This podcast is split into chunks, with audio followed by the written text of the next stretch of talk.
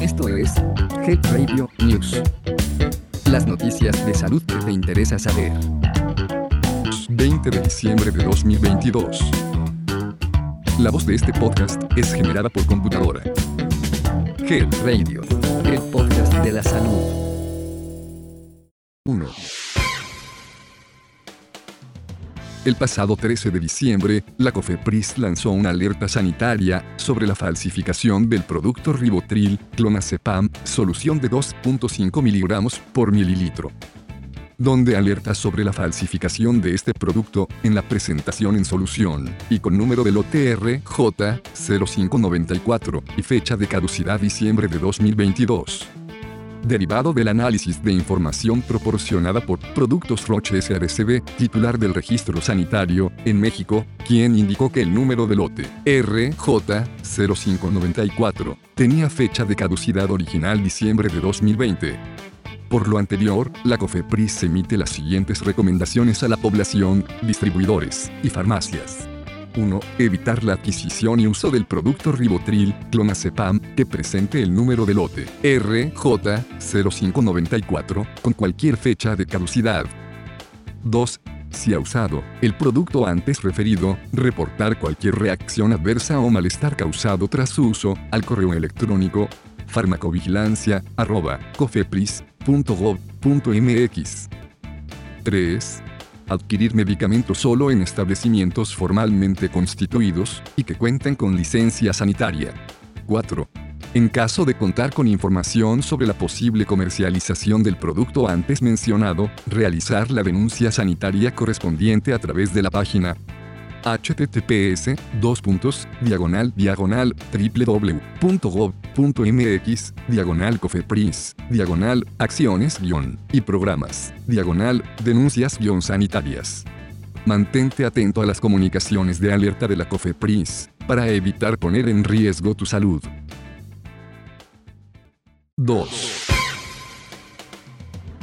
la Secretaría de Salud presentó un manual para orientar a las personas sobre el uso de los videojuegos.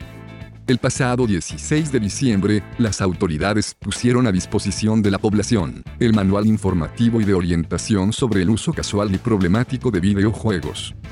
En México aproximadamente 72 millones de personas usan videojuegos. Por ello, el especialista del Hospital Psiquiátrico Infantil, José Antonio Zorrilla Dosal, reiteró la importancia de este manual, ya que contiene apartados relativos a definiciones, tipos y clasificaciones, mitos, prácticas controversiales, así como recomendaciones generales de uso.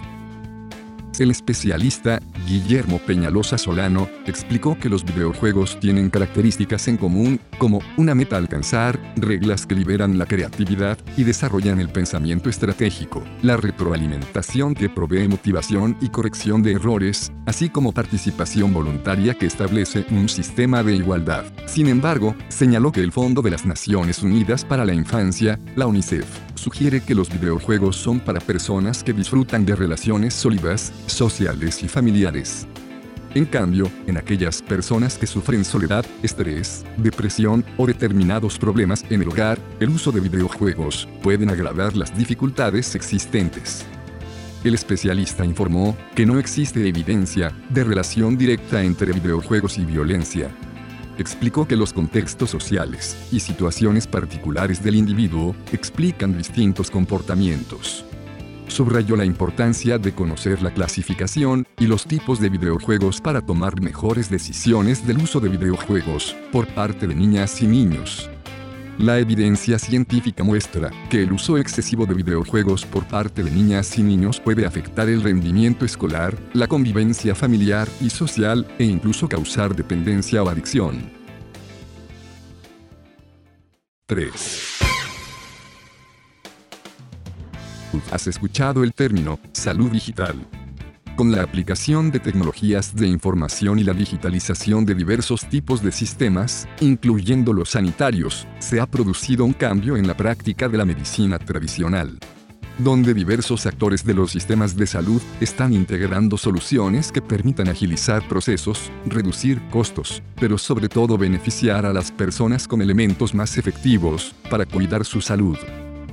La salud digital es la disciplina que se encuentra integrada por todas aquellas tecnologías que tienen por objeto controlar y cuidar de la salud de las personas. Se construye sobre una diversidad de elementos tecnológicos distintos, ya sean páginas web, blogs, aplicaciones móviles o dispositivos inteligentes, e inclusive bases de datos de medicamentos o padecimientos, así como registros electrónicos con información de salud de las personas.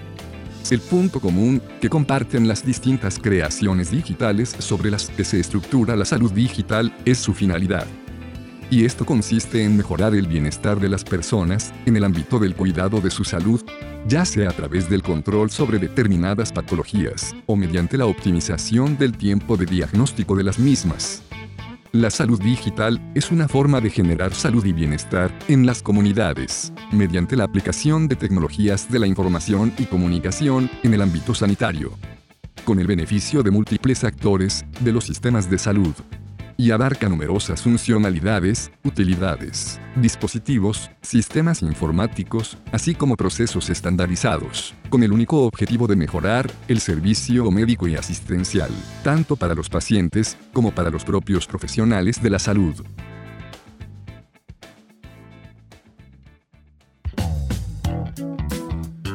Esto fue Head Radio News. Mantente actualizado de las noticias más relevantes en salud.